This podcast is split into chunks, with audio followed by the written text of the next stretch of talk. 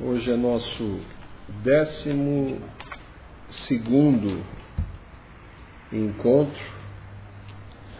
Nós estamos aqui na página 29, falando sobre terceiro ponto de, de como estudar a palavra, que diz que a Bíblia explica a Bíblia. Isso significa que com textos isolados nós não podemos compreender toda a palavra, por isso nós precisamos de várias partes da palavra de Deus, da Bíblia, para poder explicá-la e poder entendê-la. Esse é um dos pontos. É, nós vimos alguns erros fora da igreja, dentre eles as distorções, e nós citamos como exemplo. Eu estava pensando nisso hoje, o que tem sido bom é que nós estamos estudando esses princípios pegando exemplos práticos na palavra para mostrar, olha, quando que não está sendo usado esse princípio de estudo da palavra de que a Bíblia explica a Bíblia. E aí nós citamos alguns casos, dentre eles a questão dos testemunhos de Jeová, que negam a divindade ou deidade de Jesus. Comentamos alguma coisa sobre outras religiões. Eh, na semana passada a Karen não pôde estar nós falamos sobre os adventistas, a gente tratou um pouco sobre quem são os adventistas e que a princípio, no início do adventismo havia uma profetisa e que ela trouxe falsas profecias, mas hoje você pegar a declaração de fé da Igreja Adventista no Brasil, ela é bíblica é pautada na justificação pela fé, salvação pela graça. O sábado não participa na salvação, eles entendem como uma consequência. E aí nós tratamos alguns desses pontos fora da igreja de interpretações, especialmente essa questão de Jesus como Deus. É um ponto apenas para nós exemplificarmos aquilo que a gente está tratando. E agora a gente vai ver alguns erros que acontecem dentro da igreja de erros de interpretação da palavra. Erros dentro da igreja. No exemplo da não crença na divindade de Cristo, o erro é inconcebível e as consequências são eternas. Não é possível uma pessoa conhecer a Deus se ela não crê que Jesus é Deus. Ela não faz parte da igreja, por isso está fora da igreja de Cristo. Não é possível sermos salvos se não cremos no fato de que Jesus é o Deus encarnado. Entretanto, há erros que não são tão drásticos assim. Contudo, não podemos minimizar seus perigos. E a gente vai ver alguns deles. Consideremos, por exemplo, os atributos imutáveis de Deus, como o amor, a misericórdia, a justiça, e a ira. Nós estamos falando de quatro, há outros atributos a gente já viu, mas vamos pensar nesses quatro atributos. A Bíblia mostra igualmente cada uma dessas características de modo muito claro e em inúmeras passagens. Hoje eu estava ouvindo naquela conferência da editora Fiel, uma bênção hoje. Eu vi dois estudos pela manhã um do Augusto Nicodemos e um de um pastor do país de Gales que eu não conhecia, um homem de Deus. E ele enfatizou muito da questão da santidade, do pecado, que foi muito pesado, para depois apresentar a graça. Foi maravilhoso, foi emocionante o estudo. Ele não deixa de tratar de um ponto que é difícil, e ele mesmo fala: Nós não gostamos de falar sobre isso. É um ponto difícil de se falar. E ele diz assim: na Inglaterra, se você às vezes está participando de um debate e eles estão te ouvindo. Se começa a falar de inferno, as pessoas vão taxar você como um ignorante, um intolerante. Você não pode falar disso, isso está fora da realidade. O inferno não dá para se tolerar, não pode se compreender a ideia de que Deus pode ter criado um lugar para que as pessoas passem a eternidade lá. Ele falando isso, ele sendo de lá, da Inglaterra. Né? Ele falando, ele é do país de Gales. Né? Ah. E, mas ele falando lá, ele falou assim que hoje você vai falar disso, você é taxado como intolerante. As pessoas falam e gostam de falar do amor de Deus, uma coisa muito geral, nada específico. Quando você entra em Jesus, você está sendo intolerante pelas afirmações de Jesus. Há uma pregação do, do Irving Lutzer que chama assim: Deus sim, Mas Jesus, não. Vamos falar de Deus, mas não de Jesus. Porque Jesus é radical. Bom, e aí a gente vai ver algumas das verdades em relação a essas quatro características ou atributos de Deus. A primeira delas em 1 João, capítulo 4, versículo 8. Aquele que não ama não conhece a Deus, porque Deus é amor. Então nós sabemos, só pincelando alguns textos, há vários outros que falam que Deus é amor. A característica de Deus principal é amor. Vemos então que Deus é amor. O segundo ponto vai falar da misericórdia de Deus. É Efésios 2, 4 a 6. Deus que é riquíssimo em misericórdia, Ele é amor e Ele é riquíssimo em misericórdia. Pelo seu muito amor com que nos amou, estando nós ainda mortos em nossas ofensas, e aí a ênfase da misericórdia, quer dizer, não havia nada em nós para que Deus tivesse misericórdia de nós, estando nós ainda nós mortos em nossas ofensas, nos vivificou juntamente com Cristo. Pela graça sois salvos, e nos ressuscitou juntamente com Ele e nos fez assentar nos lugares celestiais em Cristo Jesus.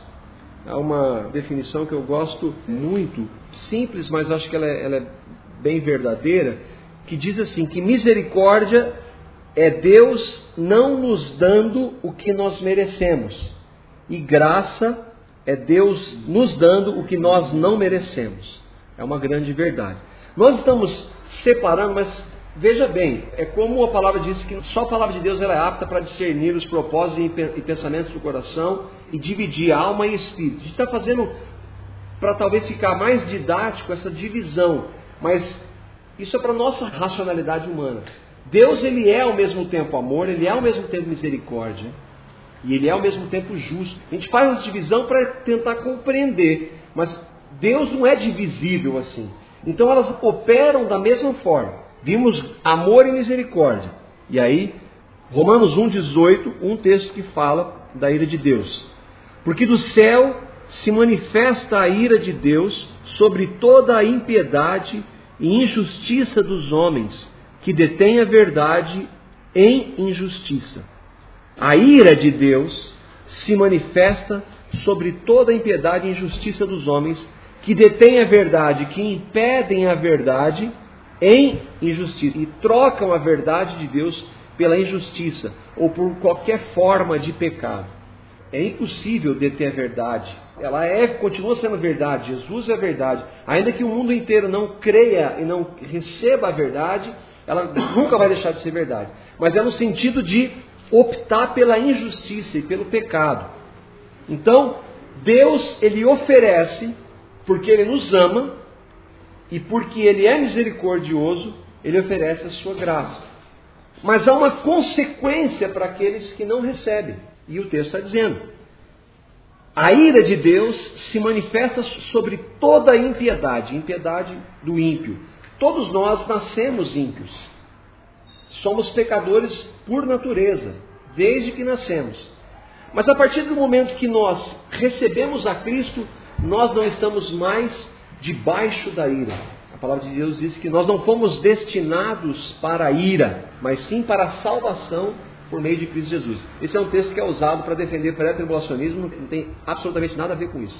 Que nós somos, não fomos destinados para a ira, mas para a salvação em Cristo Jesus. É porque a ira de Deus vai se manifestar de maneira visível e palpável quando? Quando Jesus estiver para voltar na segunda vida. A ira dele vai se manifestar. E alguns dizem assim, ó, tá vendo? Nós não fomos destinados para a ira. Quer dizer, nós vamos ser retirados no final dos tempos, porque nós não fomos destinados para a ira. Mas não tem nada a ver o contexto.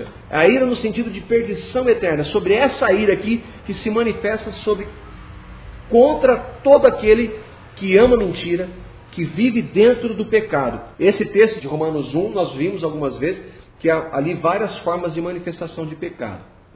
E um outro texto, Salmo 7:1 dizendo que Deus é justo.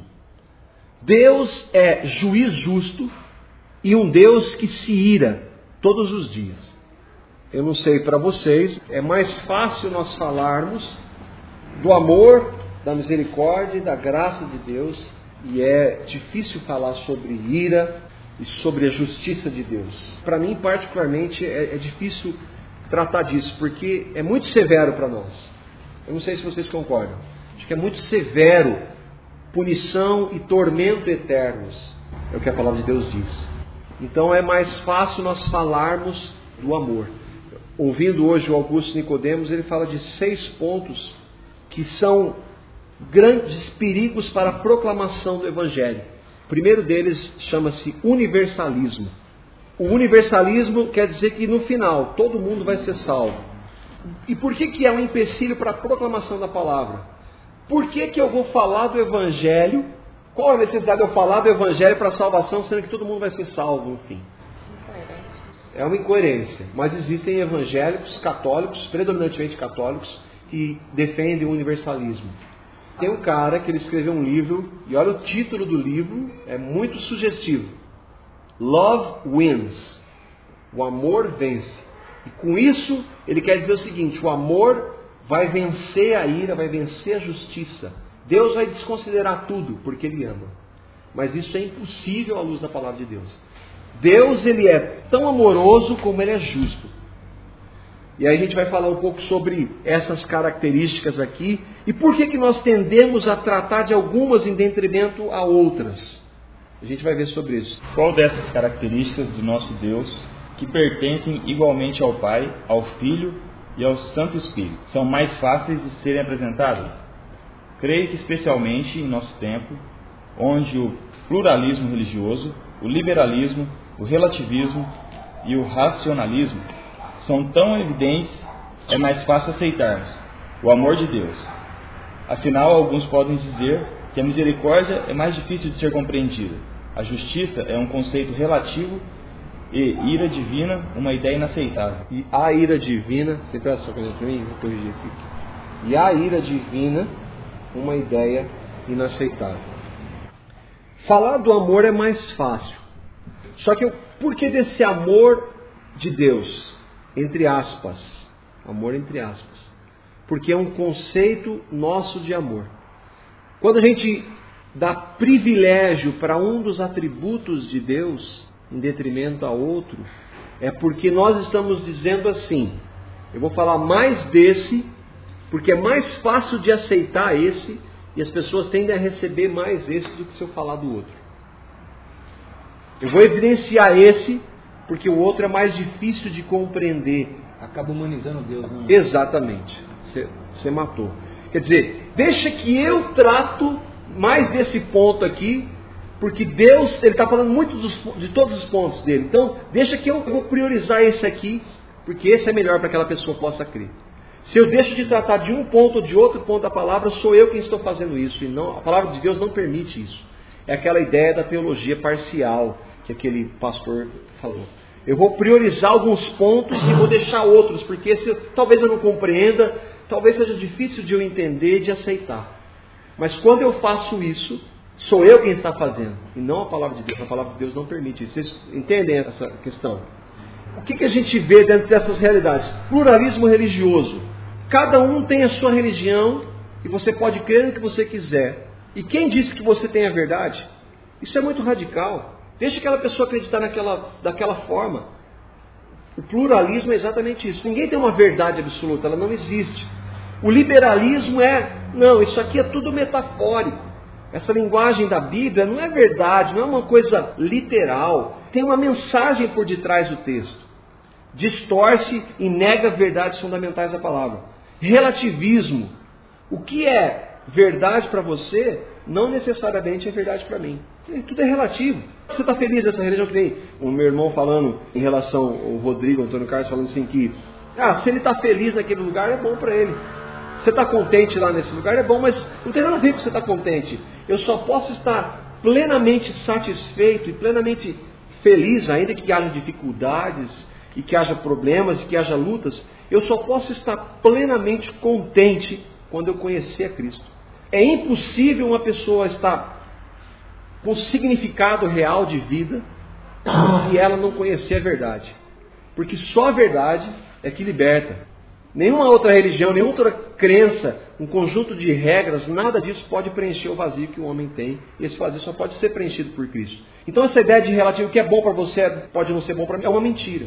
e do racionalismo. Não, não cabe na minha cabeça, não se explica racionalmente, então joga fora. E tudo isso está dentro da igreja. É lógico que não em todos os segmentos da igreja, mas em alguns deles, cada uma dessas características elas vão entrando. Vamos pensar, liberalismo acontece mais no nível acadêmico.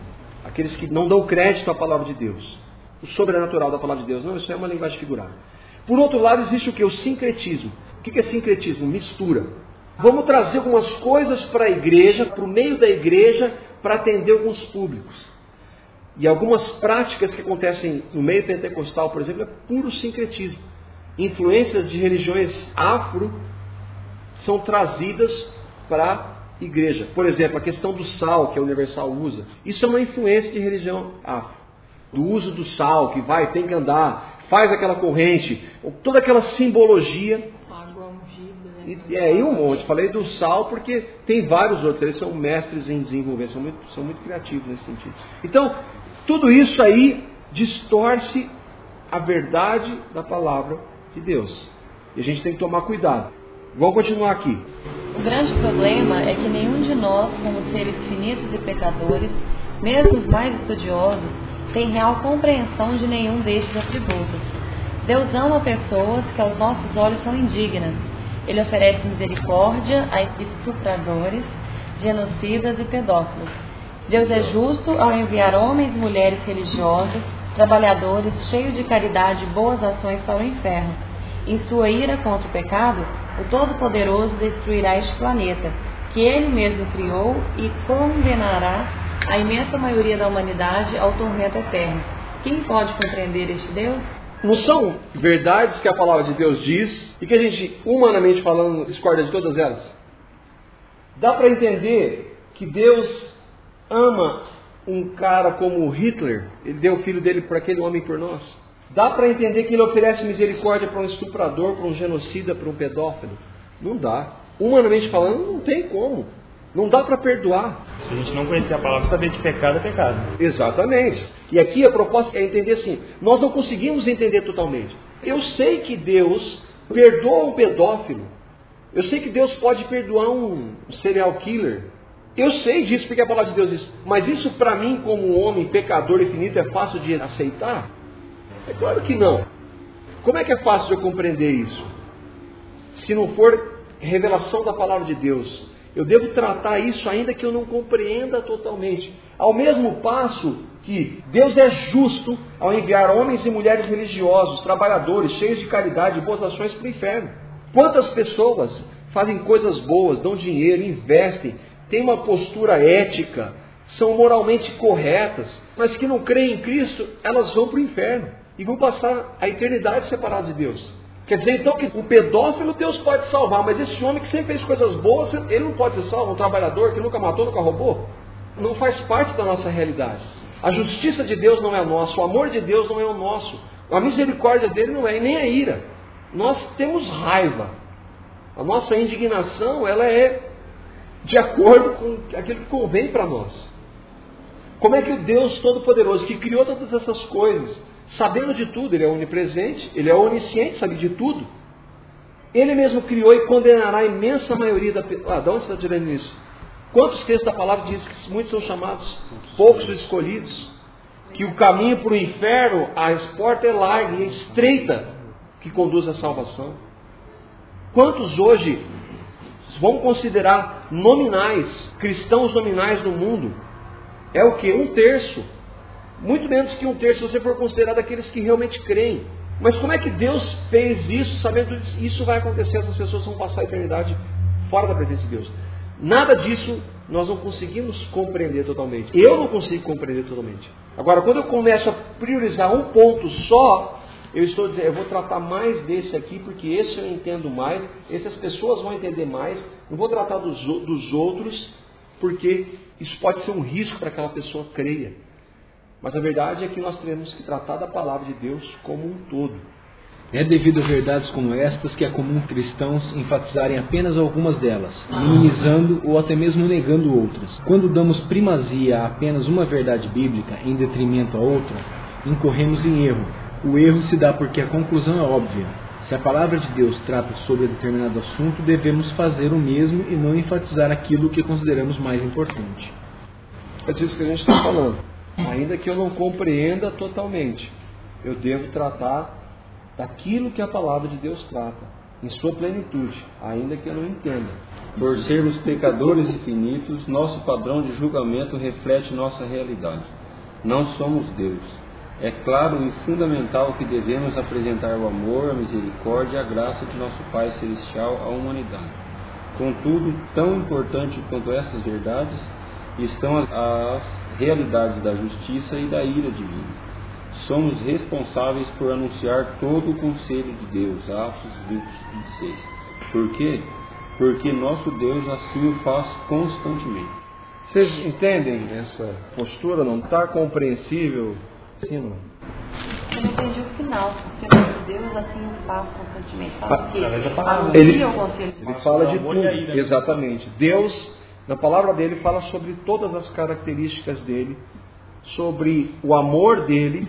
Por que isso? Porque alguns segmentos, por exemplo, como esse autor, ele não conseguiu compreender a ira e a justiça divina. Para ele não tem sentido, ou não é justo conceito dele de justiça. Como é que Deus vai permitir que seres humanos passem a eternidade em tormento eterno? Não cabe. Então ele vai negar uma verdade da palavra, vai enfatizar muito outra e negar uma verdade da palavra. Ele vai enfatizar o amor. Por outro lado, existem aqueles que lenha, lenha, lei, lei, lei, legalistas, que ficam em cima e você nunca sabe se está salvo ou não, porque fica uma pressão em cima de lei, de práticas, sempre falando do inferno, do medo do inferno, e não há um equilíbrio. A palavra de Deus, ela nos mostra de maneira muito equilibrada que essas verdades devem ser apresentadas constantemente. E a gente vai ver, talvez, o principal texto que fala disso. Tomemos, por exemplo, ao mencionarmos o amor, a graça, a misericórdia, a justiça e a ira de Deus, aquela que talvez seja mais conhecida de todas as passagens bíblicas, João 3,16, e também os versos 17, 18 e 19. Vemos que o próprio Senhor Jesus nos mostra estes fundamentos de maneira muito clara. A. O amor de Deus. Deus amou o mundo de tal maneira. B. Sua graça, que deu seu Filho unigênito. C. Sua misericórdia, para que todo aquele que nele crê não pereça, mas tenha vida eterna. Porque Deus enviou o seu Filho ao mundo não para que condenasse o mundo, mas para que o mundo fosse salvo por ele. Tá, vamos por partes aqui. Nessa passagem a gente vê essas características. Deus amou o mundo de tal maneira. O amor de Deus é gigantesco. A ênfase do amor de Deus, o texto está claro, sem dúvida nenhuma. Que deu o seu Filho unigênito, deu gratuitamente, ele deu Jesus. A gente está pegando só o texto. A gente sabe de outras passagens que complementam isso. Então nós estamos vendo aqui o amor de Deus, outra coisa, nós estamos tentando fazer uma divisão para nossa compreensão. Mas mais uma vez, esse mesmo Deus, ele é amor, ele é graça, ele é misericórdia, ele é justiça ao mesmo tempo. A gente está tentando fazer didaticamente, entre aspas. Sua misericórdia, para que todo aquele que nele crê. Por quê? Porque está todo mundo condenado. Então ele oferece misericórdia, mas não pereça. A misericórdia o que, que é? É Deus não nos dando o que nós merecemos. Qual a condição para isso? Através de Cristo Jesus. Porque Deus enviou seu Filho ao mundo, mais uma vez a misericórdia, não para que condenasse o mundo. Vai haver condenação? Vai. O objetivo de Deus ter enviado Jesus foi para a condenação? Não, Deus está dizendo que não. Mas para que o mundo fosse salvo por ele. Esse é o objetivo. Para que todo ser humano, homem e mulher, debaixo da soberania de Deus, a gente não compreende totalmente isso. Mas Deus mandou seu filho ao mundo para que fosse salvo por ele. E aí nós vimos amor, graça, misericórdia. E nós vemos a sua justiça. C. Sua justiça. Quem crê nele não é condenado. Há uma condição que anda junto com o amor, com a graça e com a misericórdia. A justiça de Deus. Deus não tolera o pecado. nós não temos compreensão da santidade de Deus. Nós não fazemos a mínima ideia. Por isso que a gente faz piada de pecado. Por isso que a gente minimiza o pecado. Deus é santo. Ele não tem participação nenhuma com o pecado. Ele abomina o pecado, toda forma de pecado. Até aquela que eu acho que não é tão grave assim, é pecado. E porque ele é santo e não compactua com o pecado, ele estabelece a justiça dele sobre aquele que vive na prática do pecado, sobre todo pecador. A justiça de Deus se manifesta sobre toda a humanidade. Alguns vão receber a justiça dada em Cristo, outros vão viver por sua própria conta na prática do pecado. A justiça vai se manifestar para todo ser humano. E sua ira. Mas quem não crê já está condenado, porquanto não crê no nome do unigênito Filho de Deus. E a condenação é esta: que a luz veio ao mundo, e os homens amaram mais as trevas do que a luz, porque suas obras eram más. E a ira de Deus, como consequência nós lemos Romanos 1. A ira de Deus se manifesta sobre toda a impiedade daqueles que detêm a verdade pela injustiça. A ira de Deus vai se manifestar de maneira total sobre todos aqueles que detêm a verdade pela injustiça. O que está dizendo esse texto é exatamente isso. Aquele que não receber a Cristo está debaixo da ira de Deus. Queira eu entenda, aceite, concorde ou não. É o que a palavra de Deus diz. E nós pegamos três versículos para falar dessa verdade. Quantos textos na palavra que falam dessa verdade a todo momento? Alguns talvez enfatizam é, uma das características, mas logo depois você vai. E a gente pega aquela, aquela característica e trabalha ela e esquece das outras. Quantas vezes nós falamos de Efésios capítulo 2, versículo 8 e 9 e esquecemos o 10? Quantas vezes a gente fala de João 3, 16 e esquece 17, 18 e 19? Nós precisamos tratar de toda a palavra de Deus. Existem na igreja grupos que se colocam em pontos extremados em relação a verdades como essas. Há aqueles que enfatizam somente o inferno, levando os cristãos a terem medo de Deus.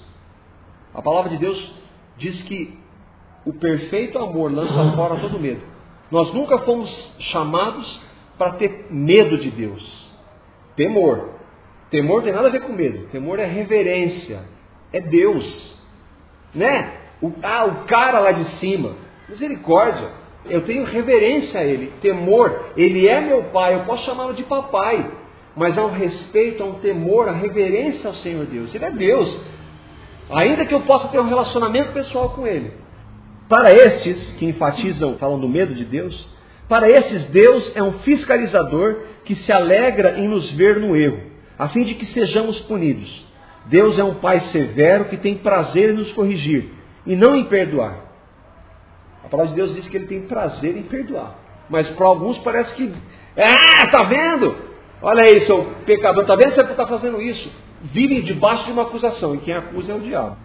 Para alguns, inclusive, a certeza da vida eterna é substituída por um, entre aspas, entra e sai do inferno, dependendo de como está a nossa caminhada com Cristo.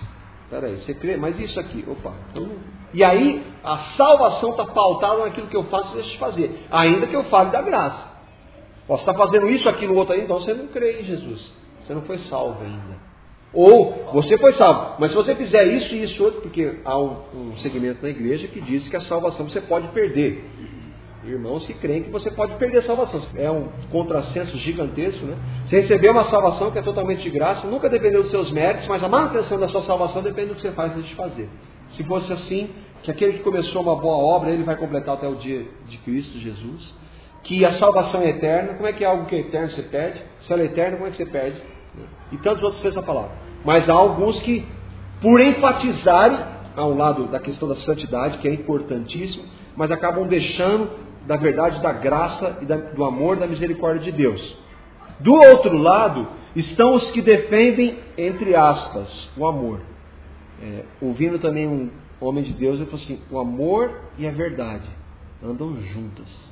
Amor e verdade. Para esses, Deus é bonzinho. Não importa o que façamos, a busca pela santidade é legalismo.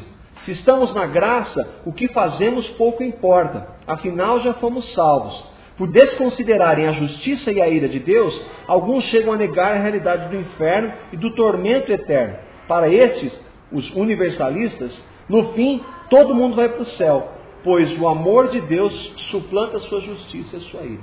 Nós estamos falando de dois extremos aqui. E a palavra de Deus não permite nenhum deles. Por que erro como esse, é, tantos outros ocorrem? Por desconsiderarmos que a palavra de Deus está revelada em toda a Escritura, de Gênesis a Apocalipse. Entendamos, aceitamos, pratiquemos, concordemos ou não. Precisamos de toda a Bíblia para podermos compreendê-la. E a gente está terminando esse, essa característica de que a palavra de Deus explica a palavra de Deus. Eu não posso priorizar um assunto, um tema, seja ele qual for, e desconsiderar todo o conselho de Deus, que lá em Atos 20 diz assim: Nós nunca deixamos de anunciar a vocês todo o conselho de Deus. Hoje, ouvindo John Piper, fiquei muito contente, né? É, o que, que significa isso? Ele falou assim: ó, Eu creio que esse conselho de Deus é tudo que a palavra de Deus trata.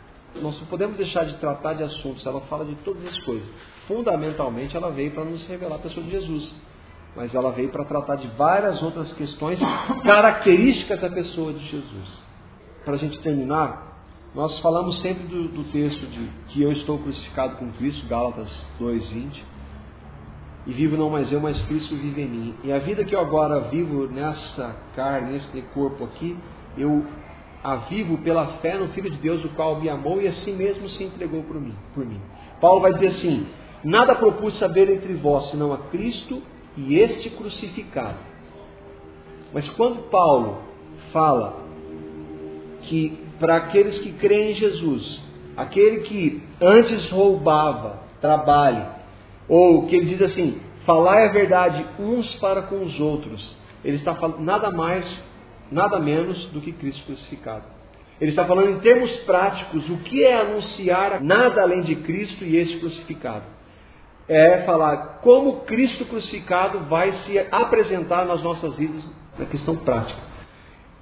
Cristo crucificado não é uma mensagem desconexa da nossa vida. Cristo crucificado deve se manifestar na nossa vida em cada ponto. Quando a gente está jogando futebol e a, sai uma palavra torta no momento de ira lá, Aquela hora, Cristo crucificado não está sendo manifestado na minha vida. Então quer dizer que eu não estou perdido minha salvação, que não, Senhor, tem misericórdia de mim, vem tratar comigo nessa área. Estou falando de um ponto. Quantas áreas nós precisamos de Cristo crucificado? Agora, eu posso falar disso, decorar versículo e aquilo não tem realidade nenhuma para minha vida. A palavra de Deus está falando de Cristo crucificado. Nada me propus saber entre vós, senão a Cristo crucificado é a proclamação do Evangelho, da morte e ressurreição e as características e as consequências de Cristo crucificado. Bem, semana que vem, se Deus quiser, a gente vai falar sobre esse ponto das alegorias, que é um perigo que só pela graça.